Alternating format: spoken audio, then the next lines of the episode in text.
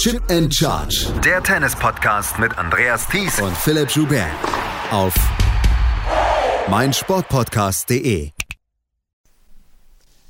Die Offseason im Tennis dauert schon ein paar Tage und dauert nur noch ein paar Tage. Aber wir haben gedacht, dass die Zeit müssen wir überbrücken und vor allen Dingen jetzt kurz vor und nach Weihnachten wollen wir euch noch ein bisschen unterhalten. Herzlich willkommen zu der ersten von drei Special-Sendungen hier von Chip in Charge zu ja, der Offseason beziehungsweise zu einem kleinen Special von uns. Mein Name ist Andreas Thies, an meiner Seite heute beide, die sonst hier immer die Kontributoren sind für diesen Podcast. Auf der einen Seite Florian Heer. Hallo Florian. Servus Andreas. Und auf der anderen Seite Philipp Schubert. Hallo Philipp. Hallo. Ich habe den beiden eine Idee vorgetragen, wo Florian schon gesagt hat, ich bin total nervös. Das ist eine, eine Idee, die ich gehabt habe, die ich eigentlich ganz lustig fand. Und wir wissen zu diesem Zeitpunkt noch nicht, wie das funktionieren wird. Aber wir wollen das jetzt mal probieren. Also, es ist ähm, das Ziel, jeweils uns dreien, also uns dreien dann jeweils ein Grand Slam Turnier vorzustellen, was in unserer Erinnerung gut gewesen ist oder was in unserer Erinnerung nach wie vor ist. Und darüber wollen wir berichten und wie ein bisschen zurückschauen, ein bisschen in der Historie zurückschauen, wie das Turnier denn damals gewesen ist. Wir wissen alle drei nicht voneinander, welches Grand Slam Turnier der eine oder andere ausgesucht hat. Und ähm, einer stellt es vor, in diesem Fall in diesem Podcast bin ich das jetzt. Und die anderen zwei schauen sich dann das Turnier auf Wikipedia dann nochmal an und dann reden wir ein bisschen drüber, über dieses Turnier. Seid ihr bereit? Äh, ja, es ist äh, wie, es ist, es ist Tennis Weihnachtswichteln ist es. Ich bin das ist nervös. Weihnachtswichteln. Na? Ich, ich arbeite ja an der Schule und mache auch Wichteln, aber mein Wichteln war dreimal zu jemand nett sein, ohne dass die Person es weiß. Und so ungefähr ist das jetzt hier ja auch. ja, wir sind jetzt auch dreimal zueinander nett, aber wir wissen voneinander. Das Turnier, was ich euch vorstellen möchte, und äh, ich frage als erstes Philipp, weil Philipp wird wahrscheinlich eine Erinnerung dazu haben. Wenn ich dir einen einzigen Namen nenne, dann ist das Marlene Weingärtner. Nee, wirklich Nicht? keine Erinnerung. da fängt ja schon mal gut an. Also ich weiß schon noch, wer sie war, aber. Marlene Weingärtner. French Open 2004 oder sowas? Nee, die Australian Open 2003. Um die soll es in diesem Podcast gehen. Die Australian 2000, Open 2003 sind durch einen anderen Namen hier in Deutschland sehr be bekannt geworden, nämlich durch Rainer Schüttler, der ähm, bei dem Turnier das Finale erreicht hat und sein absolut stärkstes Jahr hingelegt hat insgesamt. Der hat im Finale gegen Andrew Agassi verloren. Da können wir gleich nochmal drüber sprechen. Aber dieses Turnier hatte für mich 2003, der ich gerade das Studium abgebrochen hatte und äh, seinen neuen Job begonnen hatte und damals äh, die Übertragungen im Fernsehen alle gar nicht mehr so gut waren. Ähm, ich glaube, die Rechte waren schon zu Eurosport rübergegangen von, ähm, von der ARD und zu dem Zeitpunkt war es so, dass im Herreneinzel so ein bisschen ja, Flaute herrschte und das Damenturnier eigentlich mehr abgeliefert hat, insgesamt, wenn man über das gesamte Turnier schaut. Aber das Herrenturnier ist halt in deutscher Erinnerung geblieben, weil dort damals Rainer Schüttler seinen riesigen Erfolg gefeiert hat und in dieses Finale eingezogen ist, indem er dann chancenlos gewesen ist gegen Andrew Agassi, aber vorher Andy Roddick besiegt hat, David Nalbandian hatte er besiegt, James Blake, Marat Safin per Walkover und dann Richard Krajcek und Albert Porters. Ein Turnier für ihn, sein Lebensturnier und das wurde dann am Ende mit dem Finale äh, belohnt und er hat sich dann am Ende sogar noch für den Tennis Masters Cup qualifiziert und hat sein bestes Jahr seiner Karriere geliefert. Aber worauf ich zurückkommen wollte, ist, dass Marlene Weingärtner an einem frühen Montag oder Dienstagmorgen im Januar 2003 die große Sensation geschafft hatte, weil sie hat die Titelverteidigerin damals in der ersten Runde und das war Jennifer Capriati in einem erstaunlichen Match in drei Sätzen besiegt. 2 zu 6, 7 zu 6 und 6 zu 4. Sie hat dann die dritte Runde erreicht, wo sie dann gegen Virginia Ruano Pascual verloren hat, aber das war ihr größter Erfolg, wie sie die Titelverteidigerin aus diesem Turnier genommen hat. Und da habe ich gedacht, äh, Philipp, da wärst du, wärst du dabei gewesen. Ja, soll ich dir erzählen, warum nicht? Ja, bitte. Ähm, das war das Jahr nach meinem Abitur. Und nach ja. meinem Abitur bin ich für knapp ein Jahr nach Südafrika, in die Heimat meines Vaters gegangen, um da ein Sozialjahr zu machen. Und von daher, von diesem Australian Open erinnere ich mich an die Highlights des Damenfinals zwischen den beiden Williams-Schwestern und sonst habe ich exakt 0,0 Minuten davon gesehen. Oh, das ist sehr schön. Da habe ich gedacht, da wärst du jetzt ein sehr, sehr gleichberechtigter Gesprächspartner. Florian, was sind denn deine Erinnerungen an diese, US Open, an diese Australian Open 2003? Äh, äh, ich, ich, als du jetzt von den TV-Rechten gesprochen hast, hätte ich jetzt sofort reingekrätscht und hätte gesagt, nee, das lief im öffentlich-rechtlichen Fernsehen, also damit ARD oder ZDF. Und ich, da hätte ich jetzt alles drauf gesetzt, dass das das letzte große Finale gewesen wäre, eines, eines Grand Slam-Finales, das tatsächlich eben bei ARD oder ZDF gelaufen ist.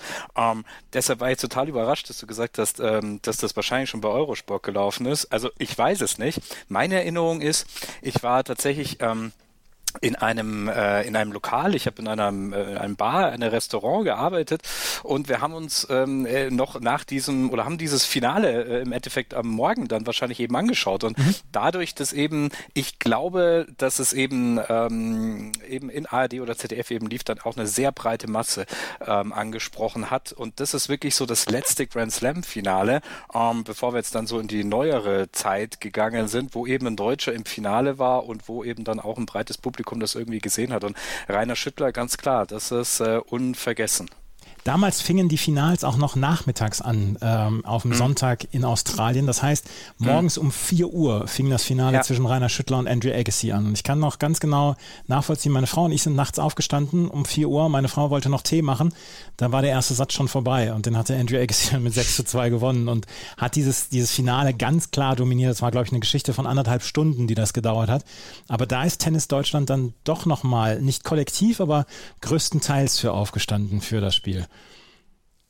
es hat ja noch ein anderes großes Match in diesem, ähm, in diesem Jahr gegeben.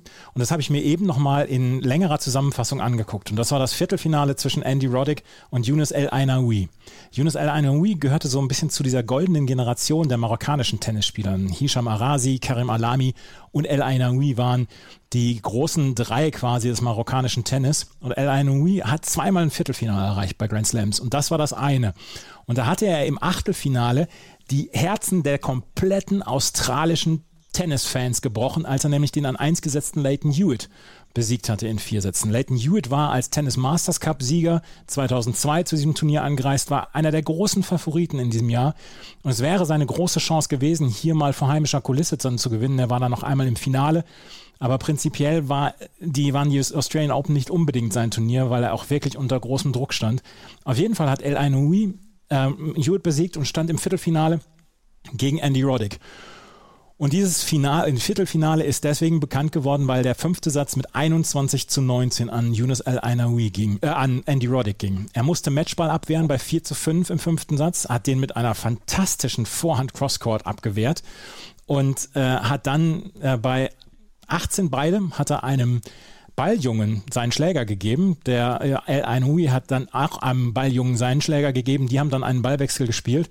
Das Match hat über fünf Stunden gedauert. Der letzte Satz alleine zweieinhalb Stunden und ging dann, wie gesagt, mit 21 zu 19 an Andy Roddick.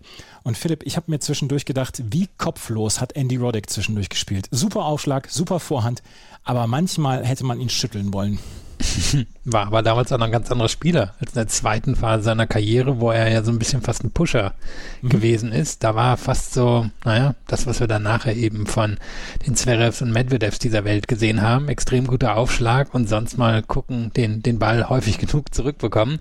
Aber in der Anfangsphase hast du recht, da war er ja wirklich ein sehr auf Angriff gepolter Spieler. Da war seine Aufschlag, finde ich, auch noch etwas besonderer als dann später und dann eben die, die Lust noch mit der Vorhand zu attackieren, die ja dann irgendwie über die Jahre verschwunden ist. Und die Höhepunkte von dem Match, was du jetzt angesprochen hast, die, die erinnern mich auch noch dran. Und das ist auch meine erste Verbindung eigentlich mit dem Turnier.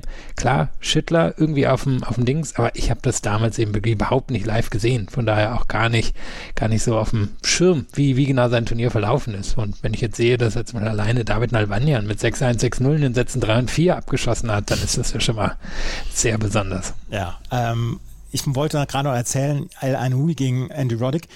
Es gab damals noch keinen kein Livestream oder so. Ich habe, ich weiß noch, dass ich gerne gearbeitet habe an dem Tag und dass ich in so einem Live-Ticker das mitverfolgt habe und ähm, dieses Match. Und das dann am Ende 21 zu 19 ausgegangen ist. Mein Bruder hat mir dann irgendwann hinterher erzählt, wow, das war ein unglaubliches Match. Wenn man sich heute anguckt, El Ainouis Rückhand war nicht gut. Die hat er wirklich nur so geschoben. Äh, war eine einhändige Rückhand und Andy Roddick, wie gesagt, hat sehr kopflos gespielt. Florian, hast du das Match damals gesehen? Ich äh, habe das nicht live gesehen. Ich glaube, ich habe das dann äh, tatsächlich etwas später gesehen. Und äh, Stichwort Live-Übertragungen, ich glaube, das war dann auch so die Zeit, wo es dann später, ja, war, war dann doch ein bisschen später, wo es dann über diese Streams ging, wo so die äh, Wettanbieter und so weiter mhm. sich dann angefangen haben, dann erste Streams anzubieten. Aber ähm, in, äh, ich habe, wie gesagt, ich habe es live nicht gesehen, aber äh, es war ja, glaube ich, auch das längste Match tatsächlich bis ähm, zu diesem berühmten Isna Mahü-Match, ja. äh, was ausgetragen getragen wurde und dadurch hat es natürlich schon einen Platz in der Geschichte eben gehabt. Und ähm, es war glaube ich auch so ein wenig die Zeit, wo ähm, ja so diese Spezialisten auch verschwunden sind, also El Alany, der ja auch hauptsächlich auf Sand eigentlich erfolgreich war, dann aber eben auch die ersten Erfolge auf Hardcore und so weiter eben erreichen konnte. Es war nicht mehr so, dass man tatsächlich Spezialisten für bestimmte Belege eben äh, heraus ja, filtern konnte. Und ich weiß, dass ähm, der Marokkaner ja dann auch auch in München erfolgreich war. Mhm. Weiß jetzt aber nicht mehr, ob das im selben Jahr war oder davor war. Ich weiß, er hat zufälligerweise auch gegen Rainer Schüttler gewonnen im Finale damals. Also so kommt dann auch wieder alles zusammen. El Ainoui wurde später nochmal bekannt, weil er mit 45 noch ein Weltranglisten-Ranking hatte. Hat bei einem Future einen Spieler trainiert, dann äh, wurde ihm eine Wildcard angeboten bei so einem 15.000er. Er hat gesagt, nee, nee, nee, ich möchte keinem jungen Spieler hier eine Wildcard wegnehmen. Ist dann aber in der Qualifikation angetreten, hat die Qualige überstanden, hat die erste Runde gewonnen, hatte dann einen Punkt und stand in der Weltrangliste dann nochmal so mit 45 Jahren. Also äh, Yunus El Ainoui war ähm, dann auch ja, so ein bisschen eine marokkanische Legende. Die beiden haben, hinterher haben sie sich zusammen vor dem Publikum verbeugt nach diesem Match und ich habe dann nochmal nachgeschaut, weil es war ja Night Session, es waren zwei Matches, ein Frauen- und ein Herren-Match. Und die beiden haben noch in der Helligkeit angefangen. Das heißt, es war das erste Night Session Match hier. Und ich habe dann nochmal nachgeguckt, welches denn das zweite Night Session Match war. Und ich habe es nicht gefunden, aber ich habe die Auswahl zwischen zwei Spielen. Entweder Serena Williams gegen Eleni Danilidou aus Griechenland oder Kim Kleisters gegen Amanda Kuzir. Ich tippe auf Kleisters gegen Kuzir, die danach noch antreten mussten, nach diesem Match, was um 0.30 Uhr Ortszeit beendet worden war. Ja, das passt das, das ist ja aber? heute schon, das ist ja heute schon fast harmlos, oder? Da haben wir ja schon, haben wir ja schon, haben wir ja schon Schlimmeres erlebt. Ja, ja es war auf jeden Fall Achtelfinale am 22.01. Und da hat äh, Kim Kleisters dann gegen Amanda Kuzier 6-3, 6-1 gewonnen. Mhm. Es war der 22. Hm. Januar 2003, an dem das äh, Match stattfindet. Und habt ihr, habt ihr gesehen, dass noch ein anderer deutscher Name dabei war und gegen Roger Federer verloren hat in dem Turnier? Das habe ich jetzt noch gar nicht nachgeguckt, dann musst Lars du jetzt mal Burgsmüller. Lars Burgsmüller hat gegen Roger Federer verloren. Ich muss jetzt einmal gerade noch gucken, gegen wen Federer dann ausgeschieden ist. Gegen Albanien. Das, ist das ist wiederum ein Match, was ich auf dem Schirm habe, weil das war noch die Phase, wo Albanien ziemlich dominant war gegen Federer. Was war der? 8-0, 8-1 mhm. oder sowas vorne im direkten Vergleich und hat dann ja zehn Matches oder so am Stück dann verloren bis zu diesem ähm, Finale 2005 bei den, beim Jahresendturnier. Aber da, da war er noch derjenige, der Federer beherrscht hat. Federer damals schon an sechs gesetzt, hatte in der zweiten Runde gegen Lars Burgsmüller äh, gewonnen und dann in der dritten Runde gegen Andreas Vinci Guerra aus Schweden und dann im Achtelfinale gegen David Nalbandian. Ähm, Rainer Schüttler hat im Halbfinale gegen Andy Roddick gewonnen und das ist eine Info, die ich noch nicht wusste. Andy Roddick hat sich bei seinem beim ersten Matchball gegen El Ainoui hat er ein Hecht probiert und der Ball ist dann ins, ins, ins Ausgegangen. Und dabei hat er sich wohl den kleinen Finger gebrochen, der Schlaghand. Und da wurde er dann aber fit gespritzt, beziehungsweise hat so eine Injektion bekommen, eine schmerzstillende Spritze. Aber die hat ihn wohl ein bisschen behindert. Dazu hat äh, El Ainui Roddick dann auch müde gespielt und Schüttler konnte dann wirklich davon profitieren und hat am Ende in vier Sätzen gewonnen. Rainer Schüttler, der äh, ja so ein bisschen, war er so ein bisschen Agassi Light? Hm. Light, ja. light, light, light. Also eine gute Rückhand, ähm, er, er, von der Grundlinie dann versucht mit der, mit der Rückhand dann das, äh, das Spiel voranzutreiben. Nicht? Ja, also ich würde mal sagen, also zumindest äh, hat er jetzt nicht irgendwie den einen markanten Schlag wahrscheinlich gehabt. Ne? Also äh, so würde ich das sehen.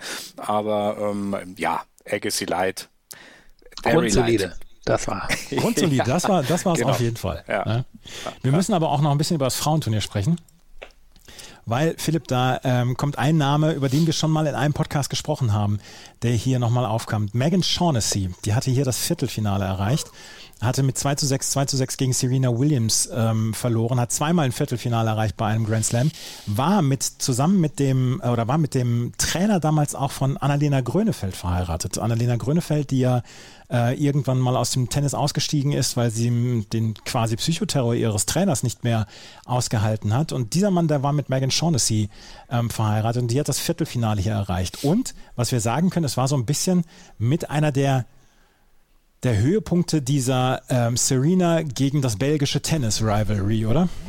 Ja, ich glaube, war doch auch, ähm, hat Serena nicht hier, müsst ihr jetzt nachschauen, aber Jens Serena Slam gewonnen und dann 2003 French Open gegen Justine Anna, dieses historische Match verloren, wo er die Hand anhebt. Ich meine, dass das so war. Ähm, das kann sein. Ich werde es nachgucken, während du noch ein bisschen darüber sprichst. Ja, also ich meine, das war natürlich die erste große dominante Phase von Serena, die da ja auch schon Venus abgelöst hatte. Es war, bevor Anna Arden richtig durchgestartet ist. Kim Kleist, war damals die große Jokerin, die halt alle, alle wichtigen Matches eigentlich verloren hat.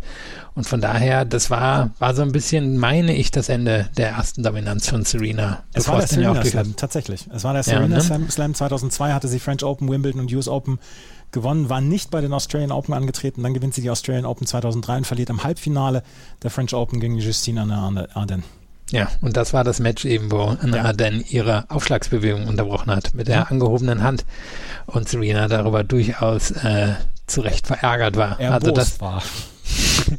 das war irgendwie so ein bisschen ne, ähm, eine Phase, die, die da aber dann zum Abschluss gekommen ist. Und ähm, dann haben wirklich eher Anna Arden Kleisters übernommen. Ich meine, Myskin hat kurze Zeit später ja auch noch ein Grand Slam Turnier gewonnen. Also Hantuchova war damals ja auch noch eine große Nummer, die hier im Viertelfinale steht. Also das sind ja dann durchaus prägende Spielerinnen gewesen. Beste deutsche Spielerin in dem Turnier? Nicht Marlene Weingärtner? Nee, Anka Bahner. Hm. Ich suche sie gerade.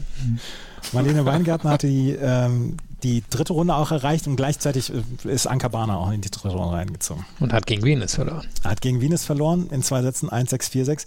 Aber es war halt so, dass die dass Kim Kleisters gegen Serena Williams ganz knapp in einem fantastischen Match mit 5 zu 7 im dritten Satz verloren hatte. Justina ne, klar in zwei Sätzen gegen Venus Williams unterlegen war und dann Serena in drei Sätzen gegen Venus gewonnen hat mit 7 zu 6, 3 zu 6, 6 zu 4. Aber an das Halbfinale zwischen Serena und Kim Kleisters erinnere ich mich auch noch, weil das war damals auf ganz hohem Niveau geführt. Und Serena hatte eine sehr gute Bilanz gegen Kim Kleisters, ich glaube 7 zu 2. Gegen Justina ne, hatte sie nur eine Bilanz von 8 zu 6. Ähm, gegen Kim Kleisters kam sie deutlich besser klar. Ja, mir fällt übrigens noch ein anderer Name auf, den wir kurz bewegen können, wo wir wahrscheinlich von dort auch zu, zu hören haben. Babsi Schwarz damals hier die dritte Runde erreicht und gegen Chandler Rubin verloren, aber damit, damit zurück zu deinem. Das fiel mir jetzt nur gerade auf, bevor ich es vergesse. An Barbara Schwarz kann ich mich tatsächlich nicht mehr so richtig erinnern. Ich ja, äh, Asche auf mein Haupt. Müsste, müsste nochmal ihre Resultate genau nachgucken, aber ich meine fast, dass das dann so ihr Karriereturnier war, aber red mal weiter und ich gucke mir das nochmal an. Viertelfinale 1999 bei den French Open hat sie erreicht. So. Ah, stimmt. Ja. Ähm, sie, also Serena kam mit Kim Kleisters besser klar als mit Justine Anna. Ja, aber es ist natürlich auch kein Wunder, weil Justine ne, halt einen sehr guten Slice hatte und mit ihrer Vorhand ja wirklich den, äh, der Rückhand wirklich den, den Court öffnen konnte, während ihr Kim Kleisters mehr Rhythmus gegeben hat. Und auch wenn Kim Kleisters natürlich fantastisch in der Abwehr war durch ihre Fähigkeiten, mh, hm, war sie, glaube ich, eine Serena einfacher zu überwinden als jetzt jemand wie Anna, denn die, die ihr wirklich, ähm, ja, andere Aufgaben gestellt hat. Die Australian Open 2003 wurden von Serena Williams gewonnen im Finale gegen Venus Williams. Das Herren-Einzel ähm, hat in dem Jahr ähm, Andrew Agassi gewonnen gegen Rainer Schüttler. Und es war so ein bisschen die Zwischenphase zwischen Pete Sampras, der abgetreten war, und Roger Federer. Und diese zwei Jahre, so 2002 und 2003, sind so ein ganz kleines bisschen in die Vergessenheit geraten, finde ich, weil das war so diese Übergangszeit. 2003 hat ja auch Andy Roddick zum Beispiel noch die US Open gewonnen. Leighton Hewitt hat zwei Grand Slams in dieser Zeit gewonnen.